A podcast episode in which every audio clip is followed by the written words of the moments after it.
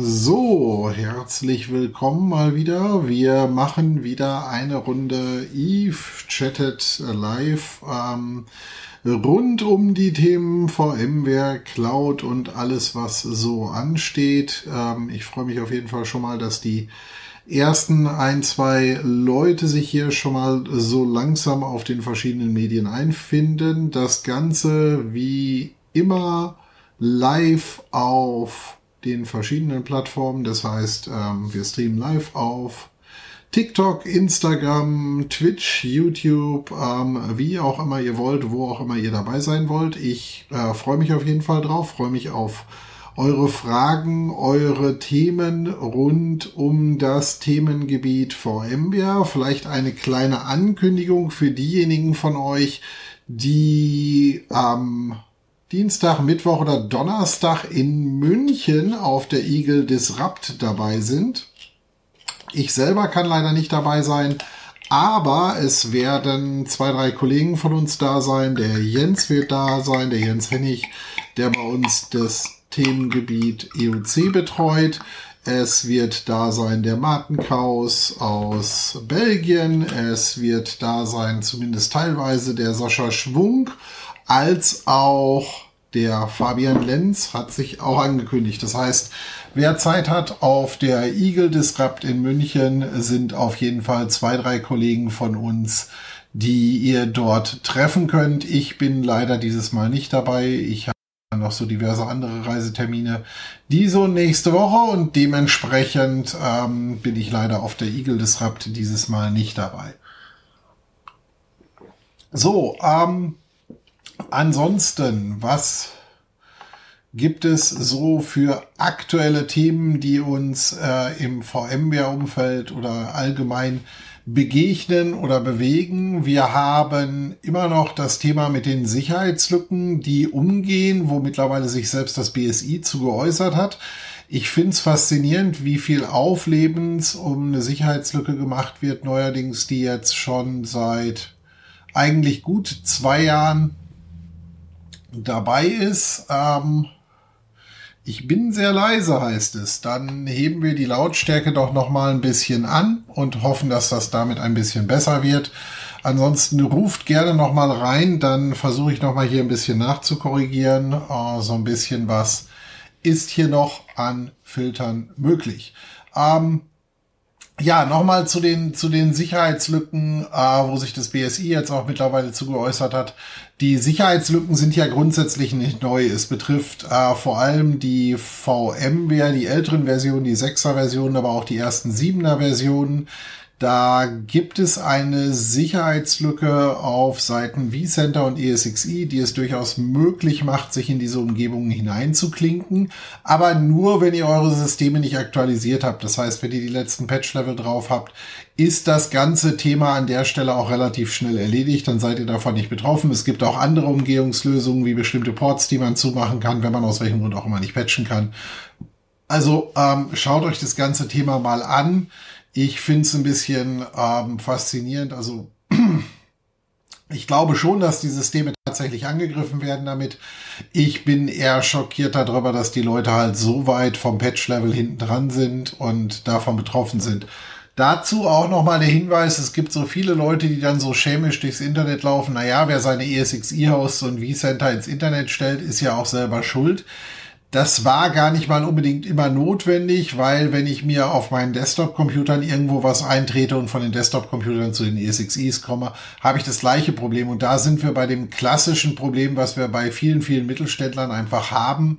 Die haben keine IT-Abtrennung die klassischerweise das Desktop vom Servernetz an der Stelle so klar trennt, dass diese Sicherheitslücke hier nicht auftreten kann und dementsprechend handeln die sich oder treten die sich halt genau diese Probleme immer wieder ein. Deshalb ähm, nur äh, da zu sagen, naja, Systeme nicht ins Internet stellen, alleine reicht hier definitiv nicht aus. Äh, das andere, was dabei war, das hatte ich letzte Woche auch schon angesprochen, es war faszinierend, wie viele Systeme aus der Region Frankfurt äh, hier betroffen waren, wo ich von ausgehe, dass es halt genau hier über die Kombination ein Problem ist, weil in der Kombination habe ich hier nämlich genau dieses Riesenthema, dass ich Systeme habe, die womöglich irgendwo beim Outsourcer oder in irgendeinem Cage oder sonst irgendwas in Frankfurt stehen und Leute sich halt einen einfachen Weg zur Fernwartung geschaffen haben und dafür die Systeme womöglich mehr nach außen gestellt haben, als es eigentlich lieb und gut und sonst irgendwas ist auch da, man sollte halt schon auch, wenn man die Systeme irgendwo bei einem Rechenzentrumsanbieter stehen hat, natürlich eine entsprechende Basissicherheitspolicy äh, verfolgen und die besagt klassischerweise halt, dass ich mein Managementnetz abtrenne. Idealerweise würde ich mir fast überlegen, mir gegebenenfalls sogar eine zweite kleine Firewall hinzustellen, die ich halt wirklich nur für meine Management- und Sicherheitskomponenten nehme und damit mich so ein bisschen von den allgemeinen anderen Themen so ein bisschen trenne. Das andere Thema, was äh, im Moment so ein bisschen mal wieder durch die Gegend ähm, läuft, ist jetzt auch nicht wahnsinnig neu. Das sind halt so diverse Themen rund um das ganze Thema ähm, oder sagen wir mal so, Themen, die mich in den nächsten letzten Tagen auch immer mal wieder ein bisschen bewegt haben, war halt so gerade dieses gesamte Thema mal wieder ähm, Microsoft in Kombination mit Schulen oder nicht Schulen und ist das eigentlich richtig oder nicht? Ich bin da auch immer ein Zwiegespalten an der Stelle, weil auf der einen Seite sage ich natürlich, ist es gut, wenn wir an den Schulen auch mit Open Source Anschlüssen äh, oder mit Open Source Anbindung natürlich arbeiten. Auf der anderen Seite müssen wir auch realistisch sein, was unsere Schulen einfach leisten können, Stand heute. Und die haben zum einen weder das Personal dafür, noch sind die Schulen häufig dafür aufgestellt, sich wirklich um diese Open Source Plattformen zu kümmern. Da ist etwas wie in Office 365 für eine Schule einfach einfacher zu verwalten und sich dahinzustellen und zu sagen, na ja, die Videos von den Klassen werden aber dann im Zweifelsfall bei Microsoft aufgezeichnet und aufbewahrt ja, das Argument kann ich in Teilen nachvollziehen. Auf der anderen Seite muss man halt auch wiederum sagen, wie interessant ist es wirklich, den Unterricht, irgendeinen Matheunterricht von einer äh, äh, siebten Klasse irgendwie mitzuschneiden oder ähnliches. Das ist halt so ein Thema für sich und ich wage zu bezweifeln, wenn die Schulen selber das Ganze mit Open Source aufstellen, ob das so viel sicherer ist. Also ähm, da muss man halt immer gucken. Ich finde es halt ähm, an der Stelle wichtiger eigentlich, dass wir hier mal an den Punkt kommen und darüber reden, dass die Schulen erstmal überhaupt von der Grund-IT ausgestattet werden. Und da finde ich es durchaus adäquat, wenn wir Lösungen nutzen, die halt einfach und für jeden zugreifbar sind. Gleichzeitig ist es halt irgendwas, naja, was haben die Schulen oder was haben die Leute heute hinterher im Unternehmen zu finden? Wenn es nicht M365 oder O365 ist, dann ist es in der Realität an ganz, ganz vielen Plätzen vielleicht irgendwas äh, wie die Google Apps oder ähnliches. Auch das ist an der Stelle jetzt nicht zwangsweise, ob ich jetzt Microsoft oder Google an der Stelle nehme. Soll sich jeder zu entscheiden. Ich bin da bin da auch flexibel an der Stelle, dass ich nicht sage, hey, das eine oder das andere ist das große Thema, aber wir müssen halt einfach gucken, dass die Schulen vor allem in der Digitalisierung hier vorankommen und nicht ständig irgendwelche Hürden in die Richtung werfen. Das bringt uns alle an der Stelle auch nicht wahnsinnig weiter. So, ähm, das war halt einfach noch so ein Thema, was im Grunde mit zum Tragen gekommen ist. Das andere, ähm, wir können sagen Happy Birthday VMware zu 25 Jahren. Das äh, 25 Jahre Unternehmensbestehen war, der Geburtstag war letzte Woche Donnerstag. Freitag hatte daraufhin dann ähm, fast jeder VMware-Mitarbeiter frei. Fast jeder, denn auch die in der IT, die bei VMware arbeiten, müssen sich halt damit umtun, dass auch dort ein Mission Critical Support notwendig ist und auch dort Leute im Support arbeiten. Es ist dann immer schön, wenn gesagt wird, das haben alle frei, aber am Ende des Tages gibt's halt immer ein paar, die müssen trotzdem arbeiten. Das sollte man an der Stelle auch nie aus dem Blick behalten, dass halt die armen Support Engineers halt meistens dann doch nochmal mit von der Partie sind und hier tätig werden dürfen. Ja, somit, ähm, das war auf jeden Fall ein Grund zu feiern. Das hat mich dann auch nochmal, ich dachte immer, irgendwie hatte ich im Kopf, dass VMware genauso alt ist oder älter. Wir sind tatsächlich schon 27 Jahre oder werden 28 dieses Jahr. Somit, ähm, die Comdivision gibt's schon ein bisschen länger, ähm, wobei wir am Anfang halt auch noch auf äh, Sun Microsystems etc. angefangen haben. Ich weiß noch, dass wir relativ früh VMware Workstation tatsächlich für Testsysteme hatten und ich das auf dem Notebook hatte. Ich hatte damals schon immer Notebook, der recht hoch ausgestattet war, um genau solche Sachen simulieren zu können. Heutzutage ist mein Notebook nur noch deshalb so groß ausgestattet, weil ich halt irgendwelche Videobearbeitung mal zwischendurch machen muss. Aber ähm, vieles von dem, mit dem ich jeden Tag arbeite, befindet sich halt mittlerweile in der Cloud und ist dementsprechend auch nicht mehr unbedingt ähm, auf meinem Notebook zu finden. Somit aber trotzdem ein äh, schönes Ergebnis für VMware. 25 Jahre ist mittlerweile in der IT-Industrie auch nicht mehr erst etwas seit gestern. Wir warten alle immer noch darauf, wie es jetzt mit Broadcom wirklich weitergeht. Aber sowohl EU als auch UK etc. gibt es ja einige, die ähm, hier denn dann nochmal eine Überprüfung oder eine Detailüberprüfung angekündigt haben. Da muss man einfach auch nochmal schauen, was da jetzt final in den nächsten ähm, ja, paar Monaten ja äh, dann draus wird, wann es da wo wie weitergeht. Ich freue mich auf jeden Fall schon drauf. Im April ähm, ist von VMware wieder der sogenannte Leadership Summit. Da treffen wir uns ähm, oder treffen sich im Grunde VMware-Vorstände und von allen großen beziehungsweise ähm, ja besonders wichtigen Partnern im Ökosystem treffen sich ein paar hundert Leute in Amerika und wir besprechen so ein bisschen, wo geht die Reise eigentlich im Moment hin, sowohl aktuell für die nächsten Wochen, Monate, aber auch langfristig so ein bisschen. Da hat man auch Zeit, sich mal in Ruhe abends nochmal zusammenzusetzen mit ein paar Leuten und einfach Ideen auszutauschen. Da bin ich auf jeden Fall schon mal gespannt drauf. Ich habe auch die stille Hoffnung, dass wir dort schon mal etwas mehr vom äh, Broadcom-Team vielleicht erfahren. Vielleicht ähm, gibt es sogar die Chance, dass der äh, Hock Tan, der dann tatsächlich der CEO von Broadcom dort auch auftaucht. Fände ich auf jeden Fall spannend, ob er das tun würde oder nicht. Ähm, Wäre auf jeden Fall eine interessante Veranstaltung. Ja, was gibt es sonst so ähm, aktuell am Markt ähm, zu beachten? Es gibt ähm, im Moment keine großartigen, at least, äh, zumindest Major Releases im VMware-Umfeld, aber es gibt so diverse Ankündigungen und Features. Also ich glaube, der Sommer wird uns ganz, ganz viele, ja, zumindest Produkterweiterungen bescheren, was auch so Themen angeht rund um Bausteine im SD-WAN-Bereich, wo die SASE-Module hinzukommen, VPN-Module hinzukommen. Uns steht im NSX-T-Bereich mit dem Load Balancing noch ein bisschen was ins Haus. Da wird sicherlich hier und da nochmal Erweiterungen geben. Ich erwarte, dass wir im vSphere-Bereich nochmal erste äh, größere Patches jetzt mit ähm, Version 8 auch nochmal sehen werden. Das ist sicherlich auch nochmal spannend, was da in den Bereichen nochmal hinzukommt. Also insgesamt glaube ich, äh, werden die nächsten Monate hier auch nicht besonders langweilig in diesem Umfeld werden. Und wir bleiben hier auf jeden Fall, ähm, denn dann ähm, ein spannendes Umfeld.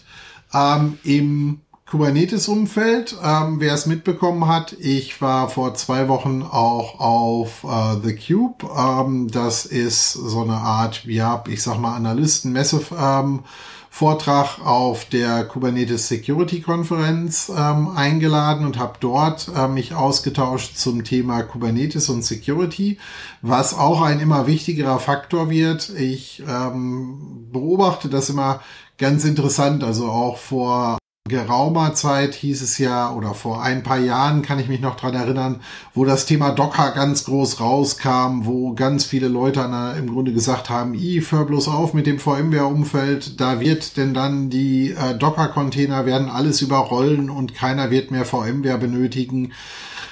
Wenn diese Dinge alle so einfach wären, dann wäre es auch realistisch ja so, dass wir auch heute kein Problem mehr mit NT4 oder Windows 2000 Systemen hätten, die immer noch rumgeistern. So leicht funktioniert unsere Branche halt leider nicht, sondern es gibt halt immer, immer wieder dann doch äh, die Themen der, der anderen Systeme, die da sind und realistisch, Cloud Native. Wir sehen es immer wieder. Wir haben ähm, genügend Kunden, die wir auf dieser Reise begleiten und da reden wir Stand heute immer noch nur darüber, dass ein gewisser kleiner Prozentsatz der Applikationen wirklich Cloud Native ist. Das ist was anderes, wenn ich heute ein Startup habe, wenn ich ein modernes Unternehmen habe, was wirklich ganz frisch Software aufsetzt, dann haben wir hier ganz andere Möglichkeiten. Aber die klassischen deutschen Mittelständler, haben halt relativ viel Legacy, die sich hinter sich herumschlören und mit dieser Legacy kommen sie halt auch nicht mal eben im Grunde in einen Cloud-Native Zustand hinein. Somit werden wir uns trotz aller Cloud Native ähm, und Kubernetes Thematiken auch weiterhin damit beschäftigen. Aber, und das zeichnet sich so ein bisschen auch in diesem Kubernetes-Umfeld in letzter Zeit ab, wir haben halt mehr und mehr auch damit zu tun, dass wir auch dort Compliance brauchen, dass wir auch dort Security brauchen, dass wir auch dort die Integrationen brauchen. Und somit es eigentlich mehr und mehr darum geht, ähm, wer stellt diese Security-Schnittstellen und Security-Interfaces an dieser Stelle eigentlich passend bereit? Wer bereitet mir die entsprechenden Dienste auf und wie kann ich damit entsprechend arbeiten? Also das wird ein Thema sein, mit dem wir uns beschäftigen müssen. Das heißt, Compliance-Thema, was wir ursprünglich mal bei Hardware hatten, dann hatten wir es bei Virtualisierung, dann bei Containern, holt uns jetzt auch im Kubernetes-Umfeld so ein bisschen ein. Äh, ich zitiere dazu immer gerne so, als ich angefangen habe, im VMware-Umfeld als Trainer tätig zu werden, so die Momente, wo wir im Kubernetes, wo wir im VMware-Umfeld gesagt haben, so mit Virtualisierung kannst du jetzt innerhalb von ein paar Sekunden Systeme bereitstellen, du brauchst nicht mehr Wochen und Monate warten. Ähm, Stand heute ist es in den vielen Firmen leider immer noch so, dass die Leute sehr lange auf Systeme warten müssen, auch wenn sie virtualisiert sind. Warum? weil uns die Compliance eingeholt hat und die Compliance wird uns auch im Kubernetes-Umfeld und in diesen ganzen Umfeldern weiter betreffen und dementsprechend auch dort werden wir mit dem ganzen Thema weiter zu tun haben und uns damit beschäftigen müssen. Es ist, glaube ich, hier eher wichtig, dass wir alle lernen, wie wir mit diesen Plattformen umgehen, wie wir mit den Systemen umgehen, wie wir diese Systeme entsprechend betreiben und wie wir damit im Grunde dann eine gescheite Plattform für uns alle darstellen können. Und ich glaube, das bleibt für uns alle irgendwo noch ein wichtiges Thema. So, das soweit ähm, zu dem Thema. Ähm, dann haben wir das Thema, was uns eigentlich kreuz und quer durch die Branche im Moment begleitet dass die großen Tech-Unternehmen massive Layoffs haben, also sprich massiv ähm, Personal verkleinern. Ähm, das Ganze wird natürlich in allererster Linie jetzt auf das Thema ähm, Inflation und allgemeine Marktveränderung geschoben. Ich glaube, es ist aber teilweise einfach notwendig geworden, weil die letzten fünf Jahre eigentlich jeder immer nur neues Personal eingestellt hat. Also ganz viele Diskussionen, die ich auch mitbekommen habe, gingen darum, naja, wir können es nicht schneller machen, okay, dann brauchen wir halt einfach mehr Personal. Es wurde also immer mehr Personal draufgeworfen, die eigentlichen Probleme aber an vielen Stellen nicht äh, beseitigt. Und ich glaube, da wird vielen Unternehmen gerade bewusst, gerade großen Unternehmen aus dem Silicon Valley, sie müssen eigentlich viel mehr da reinstellen, die Orga in den Griff zu kriegen und die Entwicklung und andere Dinge in den Griff zu kriegen, als diese ähm, Unternehmen immer größer und größer und größer werden zu lassen. Gleichzeitig wird man, glaube ich, noch genauer werden in der Personalauswahl, was allerdings auch wieder Nebeneffekte haben wird, weil die Auswahlverfahren sind heute schon hochgradig komplex bei vielen Tech-Unternehmen. Ähm, da sind fünf, sechs Runden mittlerweile gar nichts mehr im Auswahlverfahren. Da muss man halt schon noch mal schauen, ähm, wie sich das Ganze entwickelt. Die anderen interessanten Sachen, mit denen wir uns im Moment, glaube ich, auch beschäftigen müssen, und ihr könnt gerne zu diesen ganzen Themen auch immer mal wieder Fragen reinwerfen in den verschiedenen Chat-Plattformen. Die sollten, sollte ich hier sehen. Ich habe auch ein äh, bisschen Unterstützung im Zweifel noch für die Moderation dabei, sollte es überhand nehmen. Ähm, wenn wir uns die ganzen Themen im Moment im Markt anschauen, dann haben wir hier einfach auch noch den Faktor mit den ganzen ähm, AI-Systemen. ChatGPT hat da so ein bisschen ähm, den Markt aufgerüttelt, sage ich mal. Und ähm, auch nicht ganz unbegründet, weil ich muss für mich auch sagen, also es ist jetzt nicht unbedingt was, was ich aktuell nutze, um zum Beispiel Texte schreiben zu lassen. Aber ganz ehrlich, einfache Skripte macht das Ding auch sehr ordentlich. Und da fand ich auch die Diskussion um die Preise ganz interessant, wenn ich realistisch mal die 42 Dollar, die da bei ChatGPT ähm, im Raum stehen, mir angucke und mir überlege, dass ich im Monat vielleicht zwei oder drei Skripte damit schreiben lasse, die ich dann innerhalb von drei Minuten fertig kriege, anstatt vielleicht von einer Viertel oder einer halben Stunde dann habe ich die 42 Dollar relativ schnell wieder raus. Das liegt natürlich immer so ein bisschen am Anwendungsfall und da würde mich auch mal interessieren, wie seht ihr das? Wie begegnet euch das in euren Plattformen? Ich habe tatsächlich es sehr positiv empfunden, dass Microsoft sich hier einklingt, denn mein Gedanke hier geht eigentlich in ein ganz, ganz spannendes Umfeld, denn was wäre, wenn ich bei Microsoft somit in der Lage wäre, denn dann unseren gesamten Datenbestand, den wir zum Beispiel in der Comdivision haben, wovon ganz viele Designdokumente und ähnliches halt bei uns im SharePoint liegen, beziehungsweise sie liegen vordergründig im Teams und liegen dann dahintergründig erst im SharePoint drin.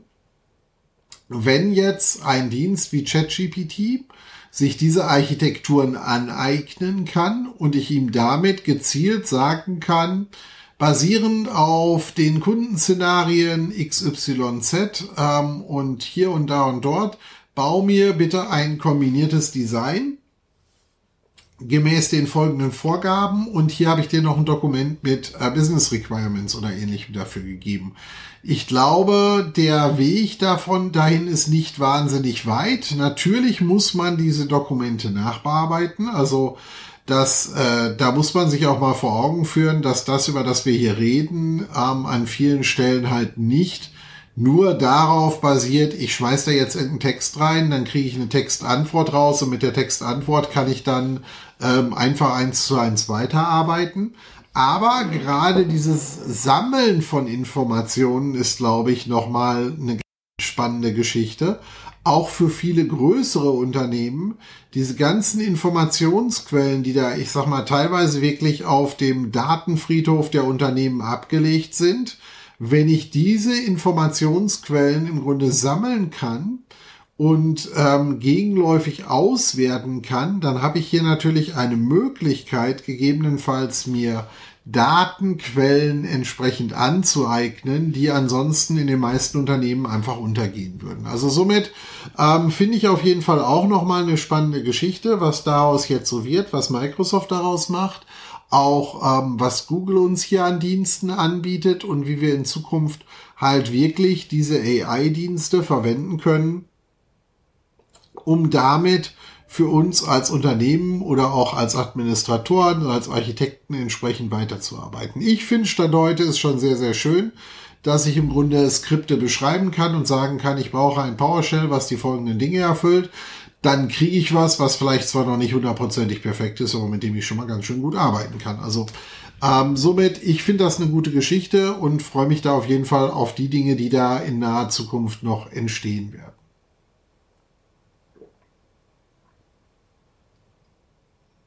Wie gesagt, meine Lieben, ähm, danke für die lieben Grüße und alles, was so im Chat teilweise reinkommt auf den verschiedenen Medien. Aber ähm, schmeißt auch ruhig gerne Fragen rein zu aktuellen Themen. Vor allem rund ums VMware-Geschehen, da kann ich am meisten zu sagen. Ähm, ich kann mich natürlich auch zu vielen anderen Dingen äußern. Aber das wäre zum Beispiel ein Segment, in dem ich euch auf jeden Fall viele Dinge ähm, entsprechend erklären kann. Gut, ähm, ansonsten, was ähm, tut sich eigentlich aktuell in der Branche ansonsten äh, noch so? Ähm, das Headcount-Thema hat jeder mitbekommen. Insgesamt finde ich, ist es im Moment in der Branche ja, ich würde nicht sagen ruhig, aber man merkt halt so ein bisschen, das letzte Jahr war halt schon so ähm, erst zwei Jahre Pandemie, dann alle wieder auf so ein bisschen Vollgas. Und dieses Jahr ist halt schon so ein bisschen gebremst insgesamt von den ähm, IT-Themen her, dass die Unternehmen halt teilweise erstmal gucken müssen, wie finden wir uns wieder, wie stehen wir. Gleichzeitig nehmen Messen, Events und Kongresse wieder massiv zu. Das finde ich auch sehr positiv. Also ähm, wird es teilweise ein bisschen stressig schon, weil wir ähm, Stand heute nämlich schon teilweise das Thema haben, wer geht wann zu welchen Veranstaltungen. Ich hatte schon erwähnt, wir haben ähm, insgesamt vier Kollegen, die zur Eagle Disrupt nach München fahren. Die ist jetzt Dienstag, Mittwoch, Donnerstag. Also wer da hinfährt, ähm, haltet Ausschau danach. Jens und Martin halten auch beide gemeinsam einen Vortrag. Also auch da fahrt da gerne mal oder guckt euch das gerne mal an. Die freuen sich auf jedes Feedback, was sie da entsprechend auch kriegen können. Gut, was haben wir noch so für Themen, mit denen wir uns im Moment ähm, rund um das VMware-Thema befassen können? Also insgesamt stellen wir im Moment schon fest bei den Kunden, ähm, dass das Thema auch gerade bei den Mittelständlern das Thema Public Cloud ähm, weiter massiv zunimmt. Das heißt, die Unternehmen beschäftigen sich mehr und mehr damit, welche Daten und welche Systeme können sie sinnvoll in die Cloud auslagern. Wir sind also, haben also jetzt so langsam diesen, diese erste Hype-Phase übersprungen, wo das teilweise hieß, wir schmeißen einfach nur noch alles in die Cloud. Hin zu dem äh, Faktor, dass man wesentlich gezielter guckt, welche Dienste machen Sinn in der Cloud, welche Dienste machen On-Prem Sinn, wie mache ich die Verbindung zwischen denen, bis hin zur Variante, wie verteile ich auch auf verschiedene Clouds. Ähm, das ist ein Thema, mit dem wir uns mehr und mehr bei vielen Kunden befestigen, beschäftigen dürfen, ist genau dieses Thema, wie verteile ich auf welche Cloud die Plattform, die ich wirklich auf der Cloud dann entsprechend brauche wenn ich mir die Welt da draußen so angucke, dann haben wir zum einen das Thema mit der ähm, AWS Cloud. Die ist aus meiner Sicht, gerade wenn ich Backend-Technologien oder auch Web-Frontend-Technologien, die jetzt nicht Microsoft-abhängig sind, baue, hat aus meiner Sicht nach wie vor AWS und Google immer noch die Nase vorn ähm, wenn wir über Themen reden wie gerade End-User-Thematiken oder Dienste, die hochgradig in die Microsoft-Themen eingebunden sind, ist die Azure Cloud zum Beispiel immer noch unschlagbar. Nehmen wir ein konkretes Beispiel, ähm, was wir aktuell für eine Bank ähm, analysieren, eine ähm, Immobilienbank aus Norddeutschland die äh, haben im Moment noch sehr, sehr viel On-Prem, haben schon ein bisschen was bei AWS liegen, haben vor allem Disaster Recovery bei AWS liegen. Das heißt, sollte denen der Hauptstandort ausfallen, könnten die mit relativ geringem Zeitversatz, wenige Stunden, die ersten Dienste locker bei AWS wieder einsatzfähig haben. Gleichzeitig fangen wir jetzt aber auch dort Gespräche an, darüber zu führen, macht der Desktop im Rechenzentrum überhaupt noch Sinn? Und ähm, auch da müsste jetzt eigentlich, müssten eigentlich ein, zwei Kollegen von mir sich normalerweise zu äußern. Ich betreue diese Projekte aber an vielen Stellen auch mit. Der klassische, also der virtuelle Desktop on-prem aus meiner Sicht ähm, ist eigentlich tot oder nicht tot, aber sagen wir mal, er, soll, er hat zumindest nicht die Zukunft, wie wir das früher gesehen haben, sondern ich sehe halt wirklich beim virtuellen Desktop langfristig das Thema Azure ganz massiv nach vorne. Warum? Weil ähm, es einfach die, die interessanteste Plattform damit ist. Microsoft stellt mir die Images gut zur Verfügung. Ich kann das Ganze nativ auf Azure fahren. Das heißt, ich habe zum Beispiel nicht das Thema, wenn ich Horizon in Kombination mit AWS fahre. Da soll noch eine Änderung kommen, aber Stand heute fahre ich dann meine VDI-Desktops auf meinen VMC-Hosts, was grundsätzlich gut ist, solange wie ich eine gut gescheite Balance für meine Hosts schaffe. Aber jetzt sind wir mal realistisch. Ich bin ein deutsches Unternehmen oder ein europäisches Unternehmen. Das heißt, klassischerweise die meisten meiner Mitarbeiter, gerade bei den Desktops, sind Knowledge Worker oder normale Worker. Das heißt, Leute, die vor allem 9 to 5 arbeiten, montags bis freitags.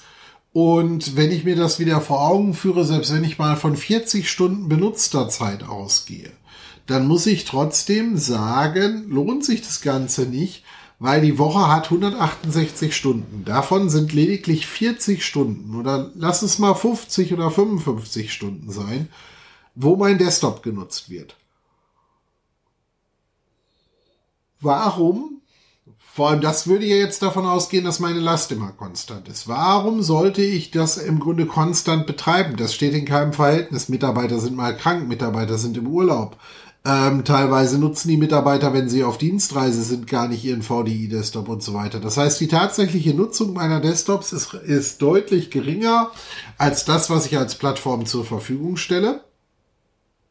Und Wenn ich jetzt sage, meine VDI-Plattform wird eventuell eh nur 40 Stunden, äh, 40 Stunden in der Woche, also an sieben gegenüber sieben Tagen äh, zur Verfügung gestellt, dann bin ich bei einem Gesamtwochenvolumen von 168 Stunden bei nur einem knapp einem Viertel, die das funktioniert. Das heißt, damit sich eine Alternative zu der Azure-Variante lohnen würde, müsste ich im Grunde 70 Prozent ja schon fast unter die Listenpreise oder ähnliches kommen. Das wird sich nicht lohnen. Plus ich habe noch diverse andere Vorteile, was die Desktop-Integration auf Azure angeht versus ähm, der kleinen Infrastruktur. Also somit, das ist zum Beispiel so ein Argument, wo ich sagen würde, hey, da gewinnt die Azure Cloud über AWS oder über anderes. Ähm, wenn ich zum Beispiel ein MS Dynamics in der Cloud einsetze, dann werde ich auch als allererstes mich Richtung Azure Cloud orientieren, weil ich dann dort auch mit Themen wie äh, Power BI etc. dann tätig werde. Da muss ich halt einfach immer gucken. Wohingegen, wenn ich sehr massiv Cloud Native, Kubernetes etc. mache, muss ich auch wiederum sagen, bin ich dann nicht theoretisch bei einer Google oder bei einer AWS besser aufgehoben. Also dementsprechend aus meiner Sicht wird dieses Multi-Cloud oder Smart Cloud-Thema immer wichtiger werden an der Stelle.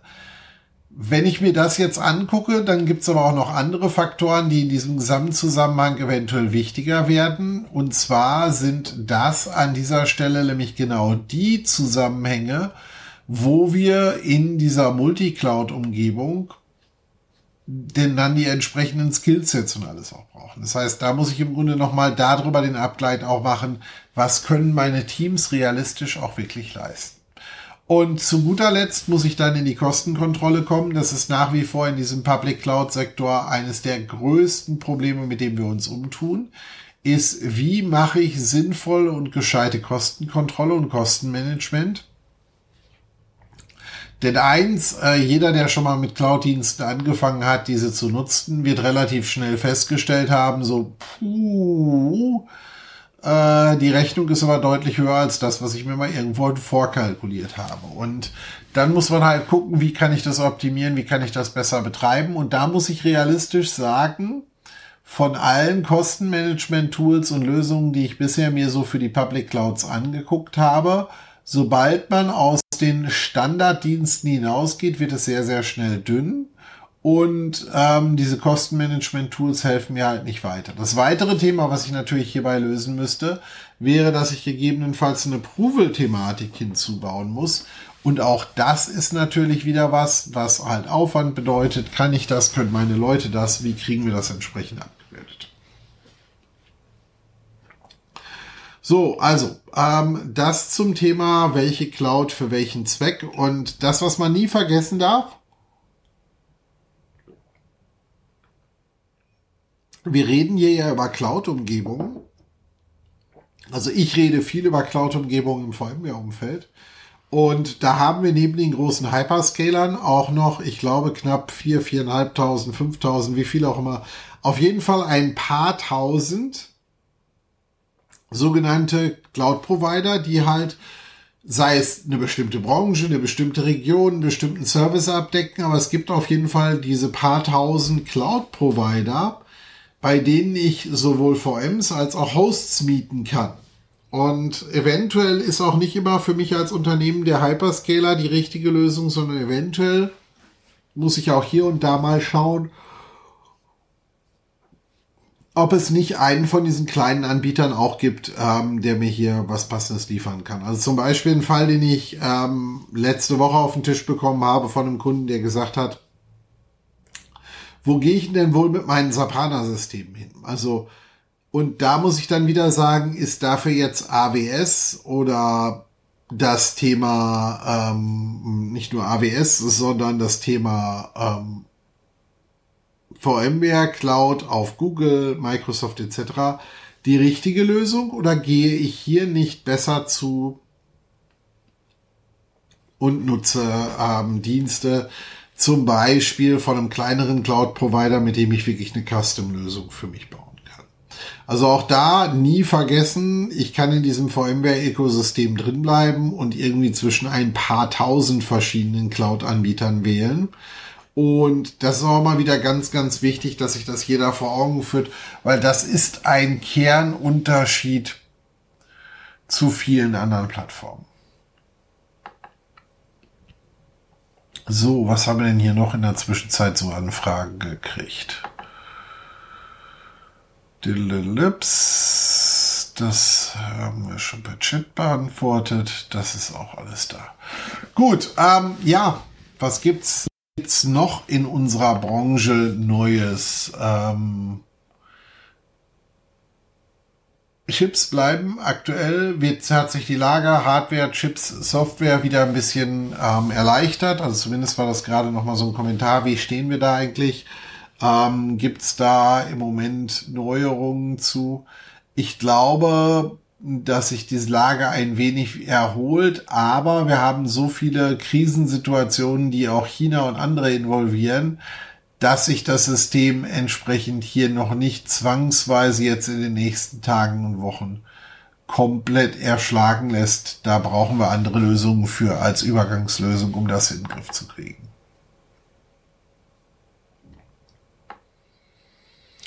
Gut, was haben wir denn hier noch so an Fragen? Ach so, ähm, auch da noch mal eine Ankündigung. Wir sind mit einem relativ großen Team auf dem Cloudfest in, bei, im ähm, Europapark Rust dabei. Das heißt, wer äh, Bock hat, uns mal live zu treffen, Europapark Rust, ähm, 20. bis 23. März. Lasst mich mal eben kurz in den Kalender schauen. Der 20. ist, glaube ich, der Montag. Da ist also Anreise. Und die tatsächliche Konferenz, genau, ist 21. bis 23. März. Und 23. März endet das Ganze mit einer kleinen Party, an der man dann teilnehmen kann. Es gibt, meine ich, auch noch von den subventionierten, kostenfreien Tickets immer noch Restkontingente. Also wer Bock hat und äh, Zeit hat, ähm, Cloudfest, Europapark Rust, immer eine lustige Sache, weil neben dem, dass man halt auf die Konferenz gibt, kann man halt auch noch zwischendurch das ein oder andere Karussell schon befahren, beziehungsweise die ein oder andere Achterbahn ähm, testen, weil der Europapark macht erst am Wochenende danach auf. Also ähm, alleine für das Achterbahnfahren lohnt sich schon zur, äh, zum Cloudfest zu kommen. Ähm, aber man kann auch ähm, denn dann für die fachlichen Inhalte kommen. Wie gesagt, wir sind mit, ja, nicht kompletter Mannschaftsstärke da, aber ähm, ich müsste jetzt lügen, über zehn Leute sollten es auf jeden Fall von uns sein. Da bin ich auf jeden Fall schon mal wieder gespannt drauf. Hab die Kollegen zwar jetzt gerade erst in Österreich alle getroffen, aber ähm, freue mich schon drauf in ein paar Wochen, dass wir uns alle da dann in der Nähe von Baden-Baden, also Rust beim Europapark treffen. Also wer da noch nichts vorhat in der Woche ähm, und sich mit Cloud-Themen beschäftigen will und irgendwie an eine Eintrittskarte kommen kann, schaut auf jeden Fall mal vorbei. Pinkt mich auch gerne an, dann kann ich euch wissen lassen, wo ich bin. Dann können wir uns auch gerne mal irgendwo auf eine Runde Kaffee, Bierchen oder was auch immer zusammentreffen und äh, irgendwas gemeinsam machen. Fände ich auf jeden Fall auch mal eine ganz lustige Angelegenheit. So, was steht noch so an? Ähm, was noch so ansteht, ist im März habe ich Urlaub. Ähm, zwei Wochen mit der Family. Freue mich auf jeden Fall drauf, weil ähm, da habe ich dann hoffentlich auch zwischendurch zumindest äh, mal ein wenig Zeit, ein bisschen mehr zu lesen, und zwar zu lesen, um endlich meine Instrumentenflugberechtigung zu vervollständigen, damit ich denn dann auch bei schlechterem Wetter fliegen kann. Das steht ja immer noch aus. Einige von euch wissen es, ich habe eine Pilotenlizenz und fliege gelegentlich zu Kundenterminen, Messen etc. denn dann selber und ähm, bin allerdings, äh, wie man so schön sagt, schön Wetterpilot. Das heißt, äh, solange wie das Wetter in Ordnung ist, geht das alles super. Wenn das Wetter halt scheiße ist, dann darf ich halt nicht fliegen und das will ich auf jeden Fall noch ändern. Nächste Woche geht's für mich nach London, wenn mich nicht alles täuscht. Zumindest ähm, war das so der Plan. Das wird nochmal spannend. Da muss ich mich nochmal einlesen. Bisher bin ich ja nur innerhalb der EU geflogen. London bzw. UK ist ja jetzt seit geraumer Zeit nicht mehr EU und das äh, kriege ich aber mal wieder zu spüren. Ich habe jetzt vor Tage irgendwie von irgendeinem Hersteller ein paar Werbegeschenk-T-Shirts bekommen ähm, und durfte dann irgendwie 23 Euro Zoll nachzahlen, wo ich mir gedacht habe, super, dann hätte ich die Shirts vielleicht auch nicht haben wollen. Also ähm, da auch ähm, bin ich mal gespannt, das muss ich noch herausfinden, was muss ich eigentlich beachten, wenn ich denn dann nach England einfliege. Gut, für diejenigen, die jetzt so zwischendurch noch reingekommen sind, wir haben noch gut 20 Minuten vor uns, 21.45 Uhr ist finito. Wenn ihr irgendwelche Fragen habt ähm, rund um die allgemeinen IT-Bereiche, aber auch rund um Themen wie ähm, ja gerade VMware, VMware Cloud, AWS, Google Cloud ähm, und so weiter, dann schreibt die Fragen und Themen damit rein. Ah, Frage kam, darf ich nachts fliegen? Ja, nachts fliegen darf ich. Ähm, das ist immer für Leute mal ganz schwierig nachzuvollziehen. Es gibt ja, es gibt im Grunde drei Klassen, sagen wir mal, von der Flugberechtigung. Es gibt einmal die klassische Sichtflug, die klassischen Sichtflugregeln in Deutschland. Das heißt, ich darf nicht in Wolken fliegen. Ich muss eine gewisse Mindestsicht am Boden haben. Das Wetter muss halt also eine gewisse Basisvoraussetzung haben. Die gleichen Regeln, beziehungsweise sind etwas schärfer, kann man auf die Nacht übertragen. Solange wie ich im Rahmen dieser Regeln fliegen kann, darf ich auch nachts im Dunkeln fliegen. Gut, Flieger muss dann Beleuchtung haben. Ähm, der Flieger, mit dem ich regelmäßig unterwegs bin, ist da jetzt völlig unproblematisch, weil der ist komplett für Instrumentenflug auch unter, ja, noch nicht schärfsten Bedingungen, aber fast schärfsten Bedingungen ausgelegt. Damit geht das ganz gut. Ähm, ist gerade jetzt in der Jahreszeit, ich sage jetzt mal von November bis März halt schon massives Thema, weil ähm, es halt häufig von den Uhrzeiten her gerade beim Zurückfliegen halt durchaus mal eng werden kann. Da ist es halt super, wenn man die Nachtflugberechtigung hat und das Wetter das hergibt, dann kann man einen entsprechenden Flugplan aufgeben und per Nachtflug dann entsprechend wieder an den Flughafen zurückkehren. Ähm, plus, ich finde es nachts halt besonders spannend. So von oben über die Städte zu fliegen, ist halt schon nochmal eine andere Sache als tagsüber. Ähm, Freue ich mich immer drauf und ähm, ist halt auch so ein Baustein eigentlich auch für den Instrumentenflug. Also somit ähm, auch eine ganz spannende Geschichte ähm, erlebt man auch immer wieder lustige Sachen. Wir haben ähm, über die Weihnachtstage habe ich meine Ausbildung mit meinem Fluglehrer zusammen äh, beendet und dann landet man an einem in Anführungszeichen vermeintlich internationalen Kleinflughafen. Ich nenne es mal Kleinflughafen mit Absicht. Will dort abstellen und kriegt dann den Kommentar, ja, da muss die Bodencrew kommen und keiner weiß, wo die Bodencrew ist weil die hatten halt nicht damit gerechnet, dass da abends um die Zeit denn dann jemand kommt, weil die nächste, ich sag jetzt mal, äh, Maschine aus Spanien, Türkei etc. war erst zwei Stunden weg. Somit ähm, auf jeden Fall immer eine spannende Geschichte. Somit dürft ihr auch gerne Fragen rund um die Fliegerei stellen. Solange wie die in mein Themengebiet fallen, ähm, beantworte ich die auch. Aber wenn es um so Großmaschinen wie ein Airbus oder sowas geht, ähm, da äußere ich mich dann zu vielen Themen auch schon mal vorsichtshalber nicht, weil das nicht mein Kernthema ist. Gut, ähm, somit äh, das zum Thema Eve und die Fliegerei. Und auch da, ich bleibe dabei, diejenigen, die mich auf LinkedIn kennen, beziehungsweise mir auf LinkedIn folgen, kennen da meine Aussage zu, man muss immer für jedes, für jede Reise oder für jede, jeden Weg sich genau anschauen, was ist der richtige Weg. Wenn ich zum Beispiel ein paar Wochen nach Hamburg muss, dann ist für mich der beste Weg, um nach Hamburg zu kommen, hier in Münster in die ICE einsteigen und mit dem ICE nach Hamburg fahren. Das kann ich mit dem Flieger nicht toppen, weil ich fahre eine halbe Stunde zum Flughafen. Ähm, da muss ich den Flieger fertig machen. Zehn Minuten, Viertelstunde. Bis ich dann in der Luft bin, ist schnell nochmal eine Viertelstunde rum. Das heißt, ich habe schon mal eine Stunde verbraucht. Und um dann eine Dreiviertelstunde später in Hamburg zu landen, bis ich dann da auf dem Abstellplatz bin, wieder draußen bin, ganz ehrlich, in der Zeit bin ich mit dem Zug da. Das heißt, hier muss man auch immer ganz genau gucken, was passt. Ähm, genauso wie es teilweise Touren gibt, wo ich halt verschiedenste Kunden im Grunde abreise innerhalb von einer Woche. Und in dem Zusammenhang zum Beispiel macht ein Auto Sinn. Da kann ich mich in unserem CD-Bus, wer die Bilder und Videos zur Österreich-Reise gesehen hat, hat unseren wunderschönen CD-Bus. Noch ist er in Originallackierung. Wir diskutieren gerade, wie er foliert wird.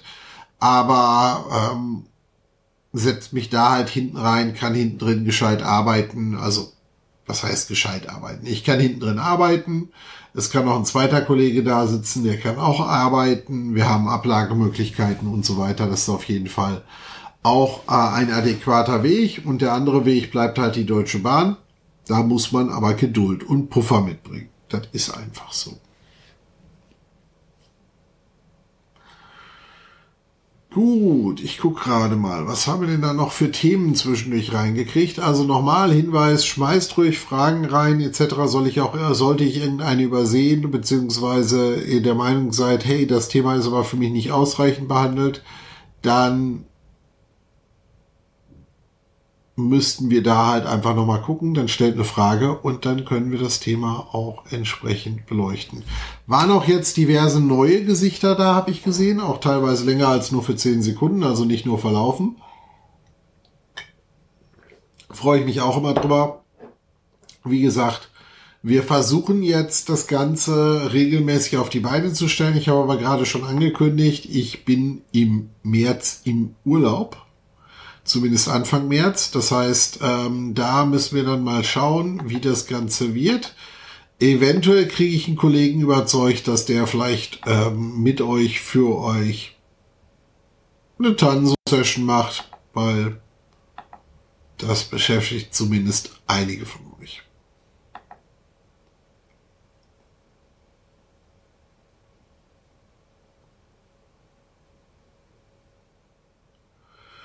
Gut, was haben wir noch so für Themen, die hier eigentlich anstehen? Ähm ich überlege gerade.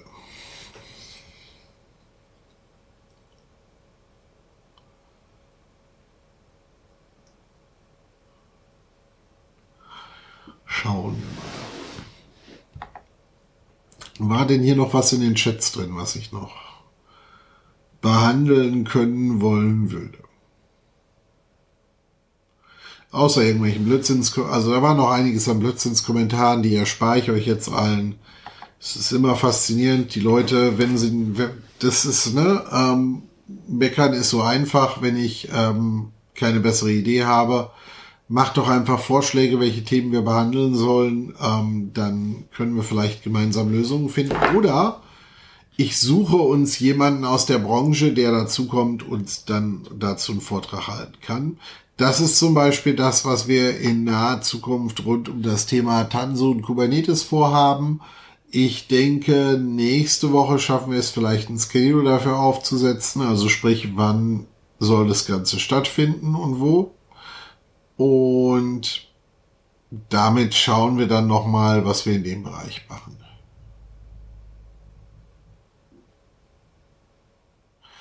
Die lange angekündigten Kubernetes-Session wäre schön während deines Urlaubs. Ja, das wäre tatsächlich eine gute Idee, dass wir die vielleicht vorher schon mal einplanen. Wir haben übrigens schon welche dazu gemacht seinerzeit. Also Sascha hat schon mal was zum Thema Tanso gemacht. Ich weiß jetzt gar nicht, wo die Videos dazu noch gehostet sind, weil Twitch hat sie rausgenommen. Aber ähm, ich gucke noch mal, wo sie sind. Ähm, ansonsten, ja, es steht auf dem Programm. Ich muss mich da noch mal morgen übermorgen mit dem lieben Sascha ein bisschen abstimmen, wann wir da wo wie was machen. Dann werden wir dazu ähm, definitiv noch mal Sessions machen. Das heißt, so ein bisschen das Tanso-Portfolio vorstellen. Was gibt's da eigentlich so für Produkte? Wofür brauche ich die oder brauche ich die nicht? Wie integriere ich das Ganze mit Kubernetes? Was muss ich eigentlich zu Kubernetes alles wissen? Und ähm, auch da meine nächste Modernisierung meines Kubernetes-Examens steht im Sommer an. Ich freue mich schon drauf, die ganze Thematik wieder durchzugehen, zu lernen und dann umzusetzen. Es ist aber, das CKA ist nach wie vor, es ist ein Praxisexamen. Praxisexamen finde ich immer super, weil Praxisexamen nämlich genau dazu führen, dass man den Kram wirklich so halbwegs beherrschen muss und nicht einfach nur irgendwas drauf losbrabbelt.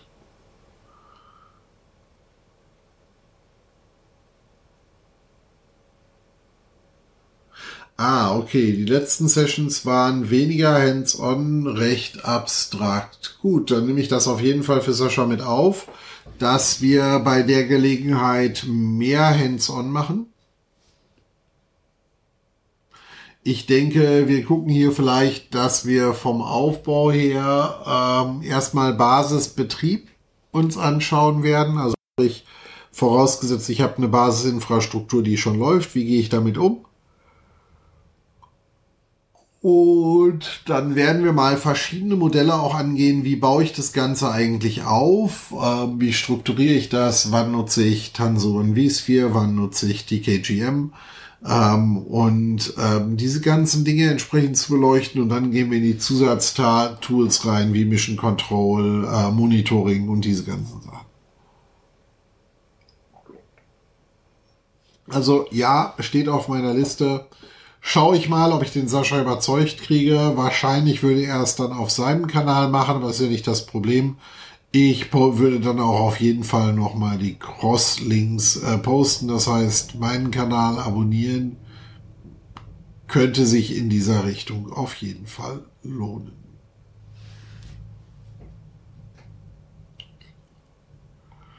Habt ihr sonst noch Themenideen, Vorschläge? Wir haben noch ähm, so ähnlich wie damals die SD-WAN-Sessions. Das wäre gut. Ja, die, ähm, du meinst die SD-WAN-Sessions, wo wir wirklich ein komplettes Unpackaging, äh, Unpacking gemacht haben, wir uns eine physikalische Box mal angeschaut haben, geguckt haben, wie verbinden wir die mit der Cloud, wie kriegen wir Daten drüber, wie nutzen wir die für, für verschiedene Sachen. Das äh, könnten wir in gleicher Art und Weise auch eigentlich, denke ich, im Tanso-Bereich machen. Sollte kein Problem sein. Also sollte kein Problem für Sascha sein. Ähm, ich äh, könnte das auch, aber der Sascha darf auch ruhig mal ähm, so ein bisschen Medienbegleitung hier machen. Gut, ähm, dann haben wir es auch gleich wieder für heute erledigt. Äh, die Session ist dann gleich schon langsam rum. Ähm, wie gesagt, wenn ihr die nächsten drei Tage in München seid, dann schaut auf jeden Fall bei der Disrupt vorbei. Martin, Jens, Reinhard ist auch da, Sascha, Fabian, es sind sogar fünf Leute in Spitze da. Ähm, schaut bei der Messe vorbei und ähm, guckt, was es da so zu schauen gibt, was es dort so gibt. Ähm, Vortrag von Jens und Martin. Ähm, schaut ihn euch gerne mal an, sprecht die beiden gerne am Ende der Session an. Die beiden sind auf jeden Fall die ganze Woche da. Bei den anderen weiß ich so nicht. Ich glaube, Sascha ist nur einen Tag da, Fabian ist nur einen halben Tag oder so da. Da haben wir auf jeden Fall nochmal einige Optionen. Gut, ich mache jetzt gleich ähm, die berühmt-berüchtigte 3-2-1-Runde. Das heißt, ähm, ihr habt noch ein paar zu 3-2-1 Minütchen Zeit, ähm, mir noch mit einer spannenden Frage um die Ecke zu kommen. Dann äh, sonst schließe ich die Session. Bim, bim, bim, bim, bim, bim, bim. Ähm, gut. Wenn sonst soweit heute nichts mehr ist, dann würde ich jetzt gleich die Session beenden, weil wir haben gleich unsere gute Stunde wieder voll. Und dann gucken wir, was wir nächsten Montagabend an der gleichen Stelle entsprechend machen. Das heißt, Auch da wieder klarer Hinweis, Montag 20.45 Uhr. Gast-Chatting mit mir. Vielleicht ist der Kollege Sascha dann auch dabei. Ich würde mich auf jeden Fall freuen. Ähm, danke für die vielen Danke und ich wünsche euch eine wunder wundervolle Woche. Macht was draus. Baut neue, tolle, spannende Digitalisierungsprojekte und dann schauen wir nächste Woche, was daraus wird. Bis dahin, schönen Abend, schöne Woche und bis nächste Woche. Euer Yves.